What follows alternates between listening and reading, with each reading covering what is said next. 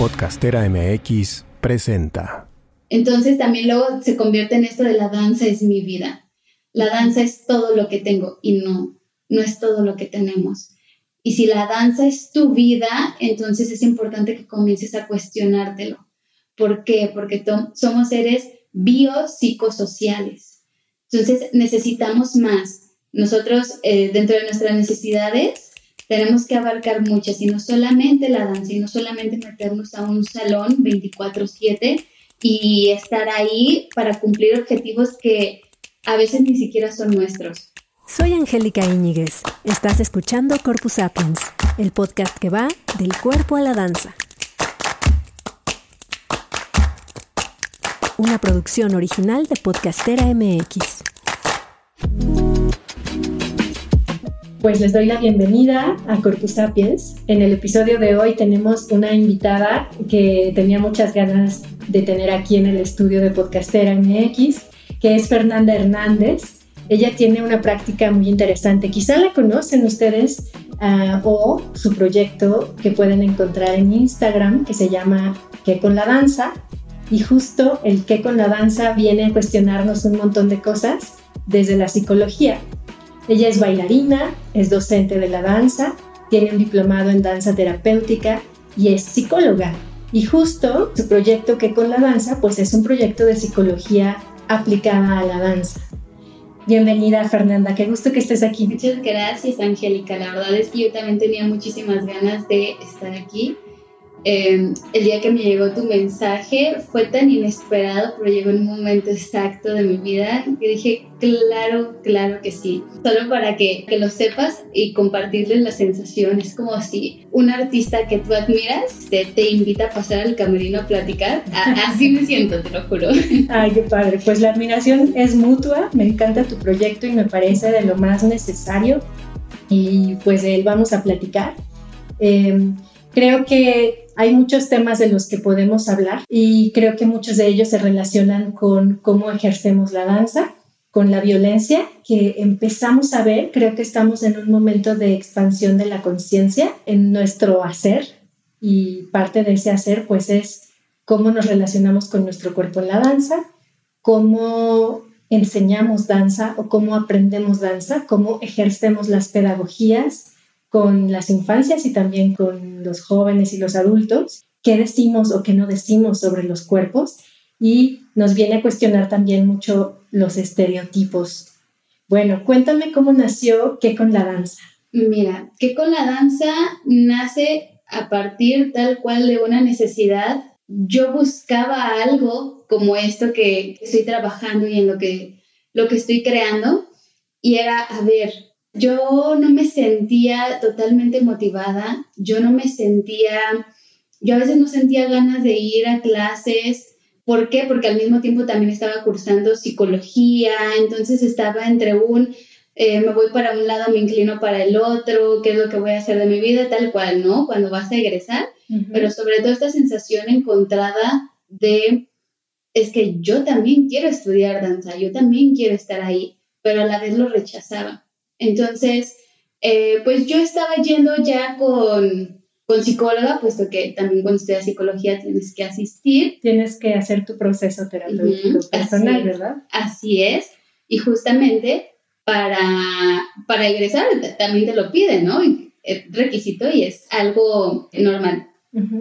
Entonces, yo asistía con terapeuta, pero yo no sentía ese acompañamiento o le explicaba o le contaba cómo, cómo yo me sentía en la danza y entonces no, no había clic. ¿Por qué? Porque esa persona no bailaba, porque esa persona no se dedicaba tampoco a las artes. Entonces yo dije, ¿qué pasaría si yo fuera con una psicóloga que aparte de tener esa licenciatura está relacionada con la danza? Entonces dije, a ver Fernanda, tú estás estudiando psicología te gusta todo lo relacionado con las artes, estás estudiando danza, no de manera formal en ese momento, pero, pero estaba estudiando. Me quedó grabado una vez que me dijeron, si no existe algo que tú necesitas, construyelo, créalo. Entonces ahí fue cuando comenzó la idea, sin embargo llega pandemia y Justamente, fíjate, eh, hace dos años, pues me dio COVID, justo por estas fechas. Y pues yo tuve que quedarme en casa. Eh, estaba tomando clases en línea, entre comillas, porque realmente no me podía mover, mi cuerpo no me daba para moverme en ese momento, las teóricas y todo bien, pero las prácticas no. Entonces tenía mucho tiempo y estar sola yo en mi cuarto, no había nadie más, no había ningún otro estímulo, entonces ahí fue cuando comencé a crear y nace que con la danza. Digo, nace, de, ya lo, lo mostré, ¿no? Lo, lo saqué a la luz. Ajá. Ya lo tenías en la mente, pues, ya lo habías pensado, de alguna manera ya estaba estructurado, pero aprovechaste ese silencio y ese estar contigo mismo para que existiera finalmente para darlo a luz. Ok. Así es, para tomar acción. Aparte, yo estoy estudiando la licenciatura en danza contemporánea. Entonces, justo dentro de los primeros años, yo entré en el 2020. Entonces, cuando me dio COVID, yo ya tenía un año estudiando. ¿En dónde? En ISAI, Bella Escuela ISAI. Entonces, eh, yo justamente veía, ¿no? Constantemente entrábamos con una motivación genial y luego ya después ya era subidas y bajadas, lo cual es normal, pero yo dije, a ver, ¿qué hay detrás? Luego empecé a escuchar con atención a mis maestras, a mis maestros, este, a las compañeras, las preocupaciones, los miedos.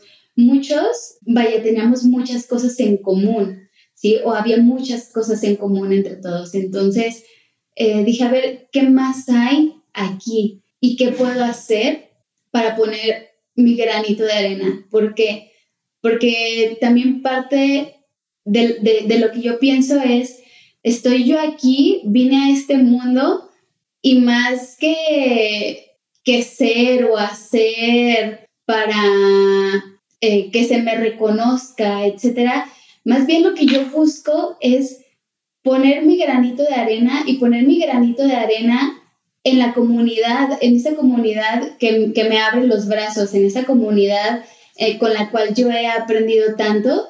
Entonces, pues digo, claro, esta es una bella oportunidad para poder poner mi granito de arena aquí, para poder sumar, sobre todo, yo pensaba eso, ¿cómo sumar desde, desde lo que tengo, qué es lo que yo puedo aportar a la comunidad que ayude?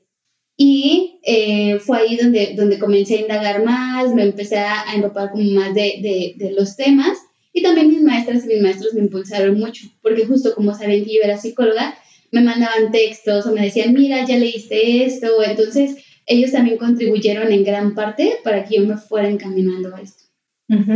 ¿Y cuáles son las principales problemáticas o los principales motivos de, de, ese, de esa desmotivación o de ese desinflarse que tú has visto en tu generación y en ti misma? en torno a la danza? Híjole, son muchos factores. Digamos que hay factores externos y factores internos que de alguna manera se relacionan. Factores externos tiene que ver definitivamente con comentarios eh, dichos o no dichos, ¿sí? Que luego las y los bailarines esperamos, ¿no? Eh, tiene que ver también con... Como que, a ver, pon unos ejemplos de, eso, ¿no? Que, que, esperamos o que no nos esperamos también a veces. Claro, básico, bien hecho, lo hiciste muy bien, eh, has crecido mucho, que son como los que esperamos, ¿no? Los que luego de repente recibimos, lamentablemente, afortunadamente en el ambiente en donde yo me desenvuelvo, mm, no es común que se dé pero he recibido pacientes y he conocido historias donde evidentemente sí, pero tiene que ver con él. Tus piernas son muy, muy grandes para hacer ballet, pero puedes practicar otra cosa, si así lo quieres. Híjole, tienes muchísimas habilidades, pero es que estás muy chaparrita. Desde que estás comiendo súper a gusto, tu gansito, por ejemplo, tu, tu pastelito, y entonces llegan y te dicen, ¿eso es lo que vas a comer? Entonces, ese tipo de cosas comienzan a hacer ruido interno. Y entonces, ¿qué, comienza a suceder? Hay un contraste entre lo que tú quieres y lo que los demás esperan de ti. Entonces, ahí es donde también surge un gran golpe de desmotivación. Que bueno, evidentemente eso nos pasa al vivir en sociedad, no solo al dedicarnos a, la danza, pero la danza tiene como sus especificidades, ¿no? Como este estereotipo del cuerpo que se espera tener. ¿Qué piensas de esto? ¿Qué has observado y cómo lo trabajas en tu terapia? Mira, de hecho yo tengo un post que dice, si crees que no tienes un cuerpo virtuoso, la virtud es que tienes un cuerpo. Porque abiertamente te cuento, cuando decidí inscribirme a la licenciatura en danza, danza contemporánea, yo tenía miedo y hace poquito me preguntaron cuál era tu miedo. Mi miedo era que mi cuerpo no cupiera en ese mundo de la danza, ¿no? Y que ese sueño tan grande que yo tenía y esa ilusión tan grande que yo tenía se viniera abajo. Yo sabía que eso me, me iba a tumbar. Sin embargo, una de, las, una de las razones por las cuales dije sí es, los me quiero enseñar a que los límites me los pongo yo. Y que si la otra persona dice algo, entonces lo tengo que pasar yo por un filtro y decir si es cierto, no es cierto. Y entonces ya a partir de ahí yo, yo misma soy quien dice sí o quien dice no. Hice audiciones, este, me aceptaron, entonces dije, bueno, esto ya es un, ya es un gran avance. Entré, empecé a ver, dije, ok, vamos, este, vamos muy bien. Ok, eh, personalmente justo eh, trabajo los estereotipos con base a aquello que se dice que tengo que hacer. Depende realmente de una estructura de, del cuerpo ideal o depende de que yo tenga piernas, de que yo tenga brazos, de que yo tenga una cabeza, de que yo tenga un cuerpo. Entonces, ¿tengo un cuerpo? Sí, sí lo tengo. No se va a ver igual que el de mi compañera, no se va a ver igual que la persona que yo sigo en Instagram. Sin embargo, y justo es algo que yo también les, eh, les comparto a mis alumnas, es eh, observen videos de, de, bailarinas, de bailarines que, que ustedes digan, wow, eso o sea, me gusta, me gusta cómo, cómo se mueve, ¿no? que haya algo tú ahí que admires. Ahora, ¿qué es lo que admiras? ¿Admiras la forma de su cuerpo? ¿O admiras lo ágil que es? ¿O admiras, eh, no sé, el, el gran salto? ¿O admiras, qué admiras? Ahora, ¿qué de ahí puedo yo adaptar? No adaptar, sino desarrollar o trabajar para poder lograr ciertas cosas, teniendo siempre en cuenta que estoy viéndolo en un cuerpo diferente, que todo, que todo aquello que yo vea es un cuerpo diferente y que ahora me toca a mí justo pasarlo por ese filtro y decir, así es como yo lo siento, más allá de cómo se ve, así es como yo lo siento. Así yo siento el plié. Cuando yo siento el plié, entonces siento como si algo girara dentro de mí y entonces como si un, un, remolino se juntara y entonces eso me da este, el, el, gran impulso para poder saltar, ¿sí? Y entonces así es como, como, como voy más allá de adoptar un, una idea, más allá de, de adoptar una idea de un cuerpo especial y esencial, eh, más allá de, yo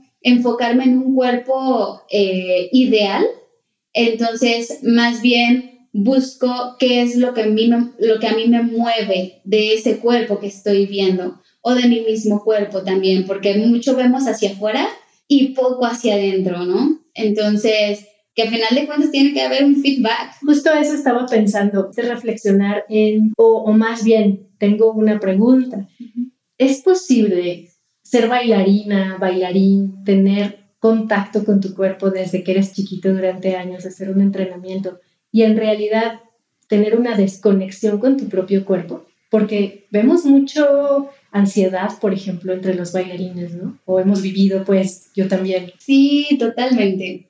Totalmente, puedes haber este, bailado desde los tres años de edad, pero justo tener esa desconexión. ¿Por qué?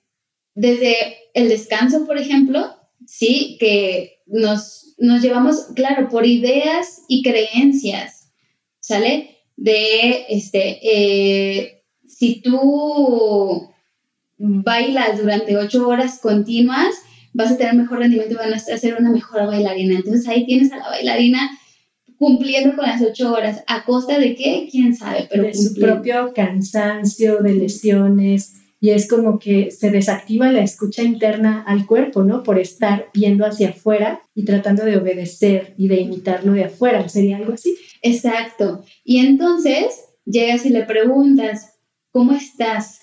Estoy muy bien, ¿sí? Y tú ves un cuerpo realmente cansado, un cuerpo lesionado, y entonces realmente se pierde esa conexión, ¿sí? Porque entonces las lesiones son normales. Eh, porque se normalizan. Exacto, se normalizan, porque entonces estar cansado este, y agotado hasta ya no poder más es lo normal. Porque además vivimos en la sociedad del cansancio, entonces eso se aplaude, ¿no? Exacto, entre más hagas, mucho mejor. Y entonces si tú decides un día darte el tiempo para descansar y deja tú de leer, que digas, hoy tengo ganas de acostarme y ver el techo, entonces es algo que la sociedad señala. Y en el mundo de la danza, aún más, porque entonces recuerdo yo también que tuve un, este, un taller hace poco, eh, tuve la oportunidad de ir a Aguascalientes a, dar un taller y entonces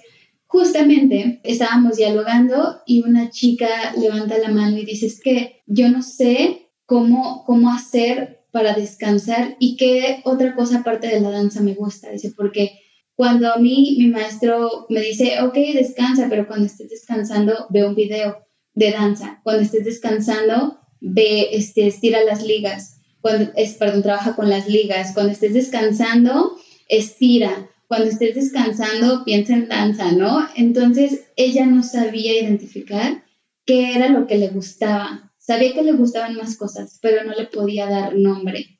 Entonces también luego se convierte en esto de la danza es mi vida. La danza es todo lo que tengo y no, no es todo lo que tenemos. Y si la danza es tu vida, entonces es importante que comiences a cuestionártelo. ¿Por qué? Porque somos seres biopsicosociales. Entonces necesitamos más. Nosotros, eh, dentro de nuestras necesidades, tenemos que abarcar muchas y no solamente la danza y no solamente meternos a un salón 24/7 y estar ahí para cumplir objetivos que a veces ni siquiera son nuestros, sino de alguien más allá afuera que está esperando algo de ti y que pocas veces pasa por el filtro del cuestionamiento. Justamente por eso que con la danza, aparte de ser un espacio que brinda herramientas psicológicas, especialmente para bailarinas y bailarines, también es un espacio que brinda la invitación a cuestionar y a reflexionar temas que tienen que ver con la danza, temas que quedamos por hecho, quedamos por sentado y que así como, como el ballet del lago de los cisnes es y tiene que ser así porque así se hizo y listo, así creemos que tiene que ver todo con la danza pues a mí me parece que estamos en un momento de cambio de paradigmas muy importante, porque, por ejemplo, desmitificar esto de que la danza es el todo, de que la danza es el universo entero y así debe de ser, es algo que le podría causar escosor, pues todavía algunos maestros y a muchos maestros de la antigua escuela también, ¿no? a muchos artistas que, que dejaban el o pretendían hacerlo dejar todo por el arte, todo por la danza, ¿no? Entonces este enfoque me parece mucho más real y por lo tanto pues mucho más sano, ¿no? Sí, fíjate que mencionas que estamos en un proceso de cambio y sí, justo estamos en ese proceso de cambio, pero para el proceso de cambio también debe haber un choque. Y yo lo he visto muchísimo ahorita, que es un, me voy con melón o con, sandía, ¿no? Le hago caso a mi cuerpo lo que dice mi mente y dice mi cuerpo o le hago caso a lo que estoy 100% acostumbrada desde que inicié en este mundo de la danza. Por ejemplo, eh, compañeras y compañeros están, están, bueno, estamos, porque siempre, este... Decías eh, de, de este choque y de este conflicto interno de hacer caso a lo que yo creo y aprendí que está bien o empezar a hacerme caso a mí misma. Sí, justo. Y entonces, eh, justo estas nuevas generaciones que vamos emergiendo, donde cuestionamos muchas cosas, pues da cabida también cuestionarnos muchas cosas acerca de la danza. Y ahí de repente me encanta ver los ojitos de mis maestros cuando sucede algo y entonces, maestro, pero a ver, ¿me puedes explicar un poquito más de este ejercicio? ¿Por qué y para qué lo hacemos? Y entonces sus ojos son de, sorpresa de, eh, como esta parte, estás cuestionando mi, mi trayectoria, mi, mi sapiencia, cuando en realidad simplemente es, a ver, es que quiero conocer, quiero saber cómo cómo lo estás haciendo, ¿no? ¿Por qué lo estoy haciendo? Creo que justamente esa es una constante. ¿Por qué y para qué estoy haciendo esto? Entonces, esas dos preguntas son claves para llevarnos casi, casi que a una crisis existencial, ¿no? Claro que sí, porque está la creencia de que a un maestro no se le cuestiona. Y yo recuerdo muchísimo en mi experiencia también como en mi formación como bailarina, especialmente en ballet clásico, pues era ¿Y por qué nos tenemos que poner el chongo? ¿Cómo que por qué? No puedes cuestionar, eso es así, punto, ¿no? O por qué tenemos que llevar el uniforme, o por qué, ¿no? Son cosas que, que muy eh, desde dentro, como niña, como adolescente o como adulta, pues puedes cuestionar y son preguntas que están ahí. Y la diferencia es que creo que ahora van a tener que ser respondidas y va a tener o está cambiando la pedagogía, ¿no? Y vamos a estar hablando acerca de, cosas que antes, o más bien enseñando y aprendiendo de una forma distinta, ¿no? Como desde un poquito más de horizontalidad, quizá. ¿O cómo lo ves tú? Sí, sí, totalmente. Fíjate que es el ser escuchadas, ser escuchados y que también respeten los límites, ¿sí? Porque entonces justamente me ha tocado ver un, mm, ok, se pregunta por qué y para qué, pero también hay un límite que, que, que, como bailarinas y bailarines tenemos que poner sí o sí, ¿sí? Por ejemplo, mm, alguna lesión que tengamos, ¿sí? También saber que somos, somos personas autónomas y que tenemos la responsabilidad de cuidar también de nuestro cuerpo. Entonces, eh, te voy a poner un ejemplo, una, este, una compañera justamente lesionada, y entonces, eh, lo, que, lo que sucedió fue, mm, híjole, lo puedes hacer la clase, pero más, más despacio, ¿está bien? Y entonces ella hizo la clase más despacio, se lesionó más. Hasta que llegó el momento en el que ella dijo, lo siento, yo no voy a hacer clase. Y el maestro le dio, sí, claro, eh, dijo, ¿por qué mi alumna me está diciendo que no va a hacer clases y yo le estoy diciendo que sí puede hacer? Mi compañera, ella sabía lo que su cuerpo le podía dar en ese momento y lo que no. Entonces, también estamos en, una, en un momento en donde las y los maestros también tienen que respetar los límites que nosotros pongamos. También, por ejemplo, uno que es muy común es que llegamos a tocar el cuerpo de los demás, ¿no? ¿Por qué? Pues por posturas, por correcciones, etcétera. Pero es importante que comencemos ya a normalizar el pedir permiso. Y, por ejemplo, yo lo he estado empleando con mis alumnas y si ha habido quienes me dicen, no, maestra, yo no.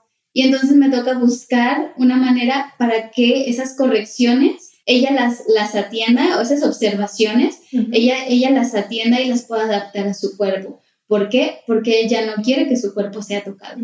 Sí, a mí me ha pasado mucho con alumnas de yoga y, y en una de las certificaciones que hice, sí, la insistencia era en primero lo muestras con tu cuerpo o primero lo muestras verbalmente, la corrección, ¿no? La indicación. Y, y ya después, o sea, dejas para el final el toque y hay que saber cómo tocar y hay que preguntar. Y sí, efectivamente, también yo me he encontrado con gente que no le gusta ser tocada, que no le gusta la proximidad. Entonces, por lo menos cuestionarlo y ponerlo sobre la mesa y saber que cada persona tiene una quinosfera que no puede ser traspasada de una manera tan violenta como quizás se suponía que era antes, tan normalizada y que también obviamente va a dificultar algunas cosas, ¿no? De la enseñanza, nos va a poner en como a idear cómo podemos hacerlo para que sea de otra manera. Así es, y que justamente también es la labor del guía, de quien está dirigiendo la, la clase, justamente. ¿Por qué? Pues porque no todos aprendemos de la misma manera. Entonces, es importante poder hacer adaptaciones. Y claro, es más trabajo. Y, y claro, es una gran responsabilidad. Pero es importante que lo atendamos, es emergente. de hecho, y más por todos estos temas que han estado surgiendo en torno, claro, hablo la sociedad en general, pero en torno a la danza, que se han destapado muchas cosas últimamente, este, sobre todo hay que poner y prestar más atención. Sí, ese es un parteaguas, me parece. En esta época estamos escuchando voces que hablan de que en el pasado hubo violencias y hubo abusos y hay señalamientos a maestros que pues son grandes figuras de la danza y que en otro momento fueron intocables, ¿no? Y que todo esto pues no quita su gran aportación, sin embargo, sí pone en cuestión estas cosas que han sucedido, ¿no? Y que pues no tendrían por qué seguir sucediendo, toda esta serie de, de abusos y demás. Hemos escuchado incluso en entornos pues que trascienden el gremio de la danza, ¿no? Sí, justamente eso, y yo quiero aprovechar este espacio para decir e invitar, sobre todo para invitar a si tú que me estás escuchando has sufrido algún, algún abuso o has pasado por algo que no te ha gustado cómo te toca, no te ha gustado cómo te habla, no te ha gustado, que es importante compartirlo también hacia otras personas y no solamente reservarlo, ¿sí? Porque muchas veces justo la violencia se, se normaliza, la violencia en la danza muchas veces se pasa por alto y es importante alzar la voz, que al final de cuentas, sea quien sea y tenga el cargo que tenga, los peores escenarios que se puedan venir a tu mente de eh, a lo mejor me van a vetar de tal lugar, a lo mejor voy a ser señalada, a lo mejor voy a ser revictimizada, etcétera. Es importante que tengas una red de apoyo primero y que te puedan brindar la confianza para poder alzar la voz, para poder decir, porque entre más se, se den a conocer este tipo de situaciones, pues el resultado que se espera es que justamente surjan menos. Exactamente, visibilizarlo y darnos cuenta de que nuestro cuerpo, primero que nada, es nuestro, nos pertenece y no tiene que ser tocado o no tenemos que recibir ciertos comentarios sobre él que no, que no tendrían la pertinencia, ¿no? que realmente eh, pueden dañar nuestra psique o, bueno, la psique de, de, los bailarines en formación, que la mayoría de las veces es gente muy joven también. Y por supuesto que en este choque y en este cambio de paradigma y en este momento tan, tan particular que estamos viviendo, bueno, también hay otras manifestaciones que se pueden ir hacia el otro lado, ¿no? Como esta tendencia de que de pronto en las universidades privadas los alumnos ya son considerados como clientes y entonces como pagan pueden correr a los maestros con toda la facilidad.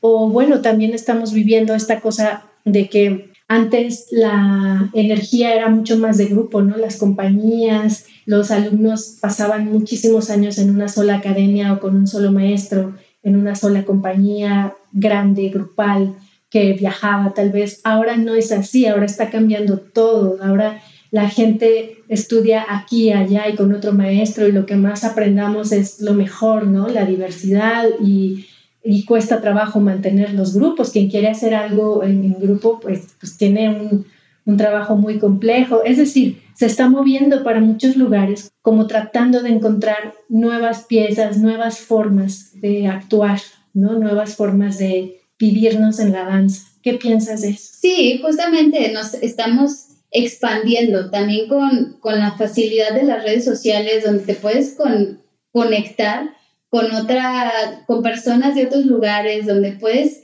eh, crear un vínculo para poder brindar clases o para poder ir y tomar clases con, con otras maestras y otros maestros, es algo muy favorecedor. Justo ahorita que te estaba escuchando, donde eh, pues ya esto de los grupos o de pertenecer en grupos por años, pues ya no se da tanto justamente por este movimiento, me hace pensar y entrar al tema de los celos, los celos por parte de, de las y los maestros que creen que los alumnos le pertenecen.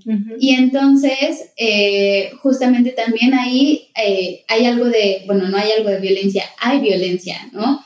Cuando entonces, este, probablemente, y la alumna va y toma clases en otra, en otra escuela y entonces luego regresa y ya no es escuchada, ya es, no sé, en, forma de, de, castigo le quitan ciertos lugares en la coreografía, etcétera. Sí, como este castigo que solían, o como represalia que los que algunos maestros solían ejercer con alumnos que van y toman otra clase con alguien más, ¿no? Sí, exacto. Entonces, también eso es algo, eso es algo importante que tenemos que, que cuestionarnos, ¿no?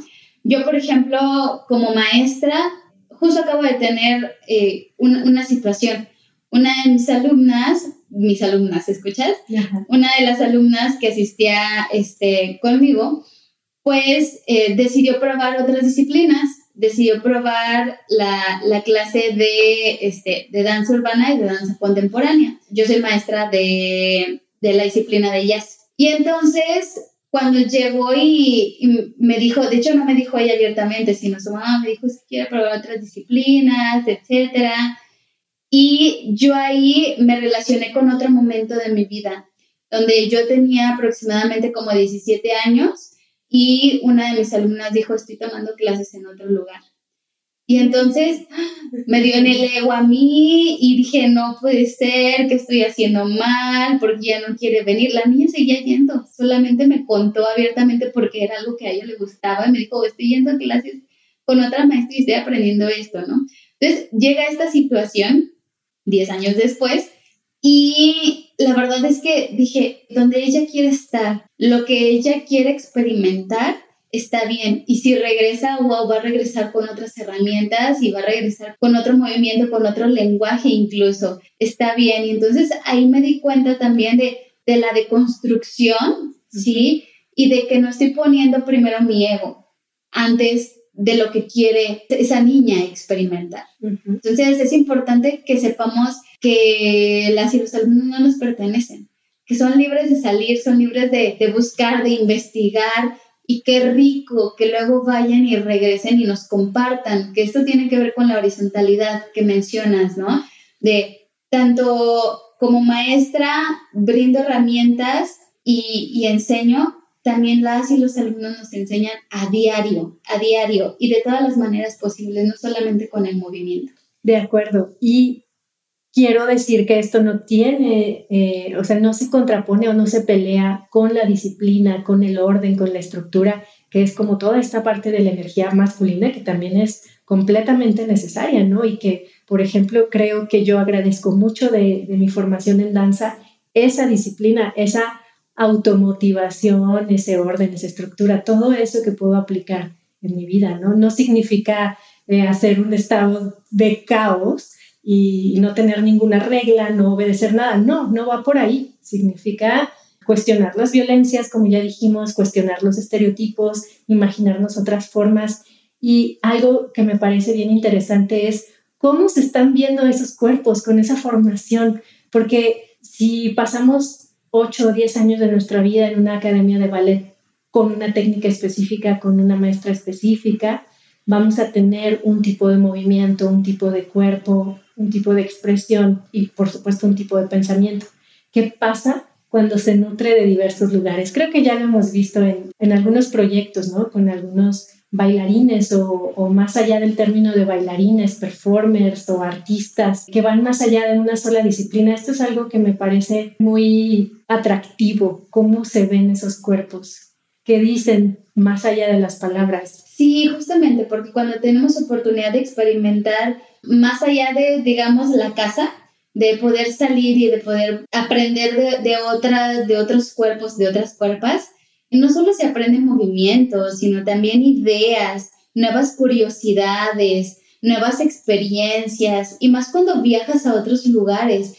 ¿Por qué? Porque el cuerpo, el cuerpo habla, ¿sí? Y va a hablar desde, desde lo que conoce. Entonces, no es lo mismo ver un cuerpo de Guadalajara que ver un cuerpo, voy a poner el ejemplo de Nuevo Laredo, ¿sí? Nuevo Laredo, el norte, ¿sí? Frontera, donde aún hay más delincuencia que, que aquí, ¿no? Que, que, que, en este entorno. Yo tengo justamente una compañera que es de allá y, y su cuerpo habla de manera distinta muy distinta a la de a, la mía, ¿no? Y no solamente es porque es otro cuerpo con otra historia, pero es su historia, es mi historia. Entonces, no solo se aprende, no sé, otra técnica, ¿no? Otra manera de dirigirte a las personas, sino que va mucho más allá.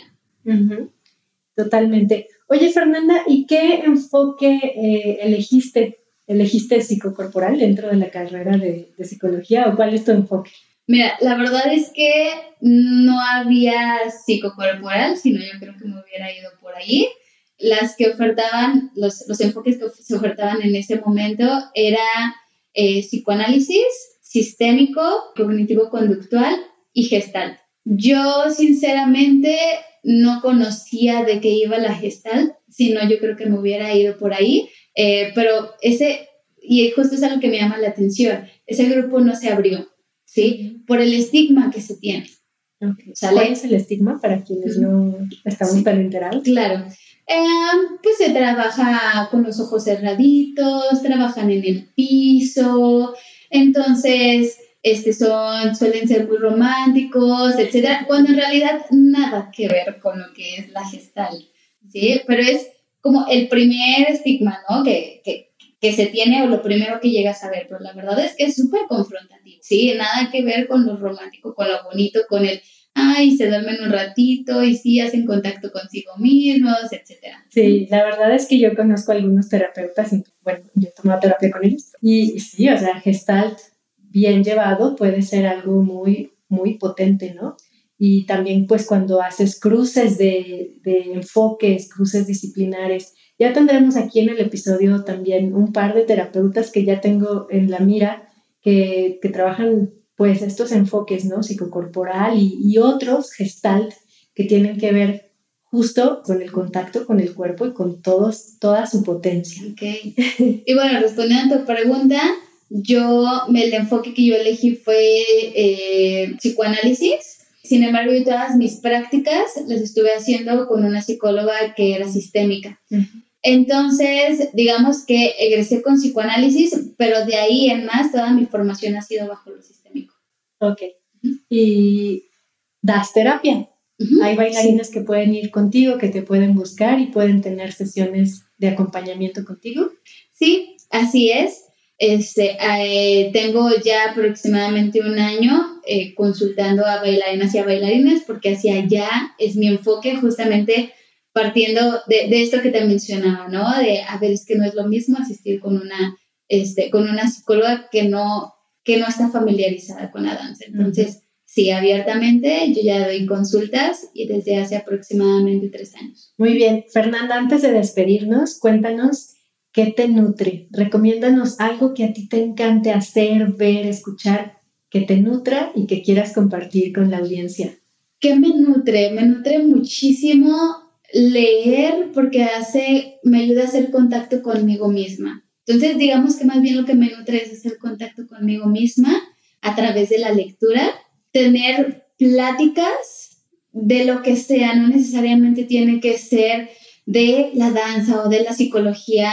Me nutre muchísimo tener pláticas abiertas con todo tipo de personas, poder sentarme y observar el panorama, simplemente darme un tiempo de tener el privilegio de ir lento eh, eso es algo que, me nutre mucho y es algo que recomendaría también que, que exploraran, quizá no esto que yo les acabo de decir, sino más bien que te preguntes qué es lo que tú disfrutas, qué es lo que a ti te nutre, qué es lo que te ayuda a hacer contacto contigo mismo. Contigo mismo. Excelente, pues te agradezco mucho el estar aquí hoy en el estudio grabando este episodio. Cuéntanos dónde te puede encontrar la gente que quiera tener un acompañamiento terapéutico contigo y también pues haznos la invitación a seguir qué con la danza. Claro que sí. Pues justamente mediante la página en Instagram, arroba que con la danza, pueden escribirme y podemos agendar citas. Yo actualmente me, me ubico cerca de Soriana Río Nilo, por ahí tengo el consultorio.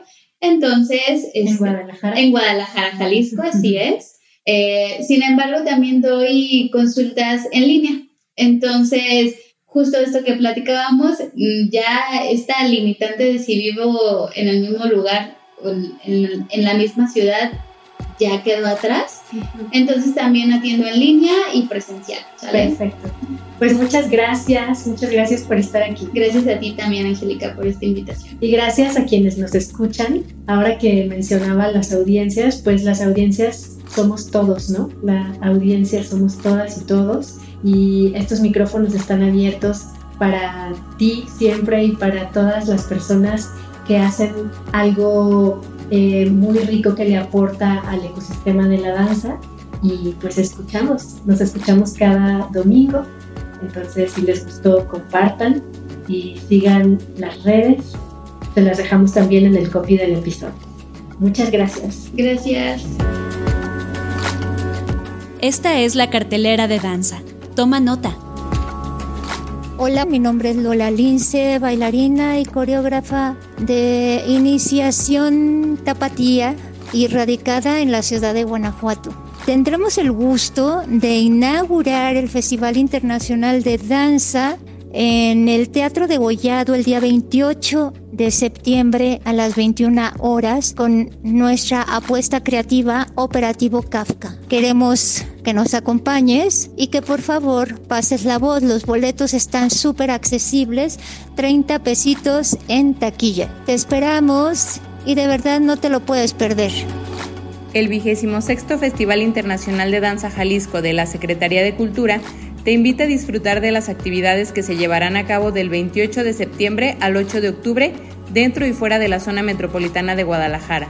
Presentaciones escénicas, performance, videodanzas, residencias y talleres serán parte de esta programación. Consulta la cartelera en www.sc.jalisco.gov.mx. Sé parte de este festival. Gracias por escuchar Corpus Sapiens y por formar parte de este ecosistema de la danza donde cada quien tiene su función. Puedes escuchar, compartir, seguir, anunciarte en nuestra cartelera, ser patrocinador, invitado o coproductor y compartir tu mensaje con una comunidad en expansión. Mándanos un mensaje directo por Instagram a arroba corpusapiens o escríbenos al correo que te dejamos en la descripción de cada episodio y con gusto te contamos cómo puedes participar. Esta temporada de Corpus Sapiens es producida con el apoyo de la Jefatura de Danza de la Secretaría de Cultura de Jalisco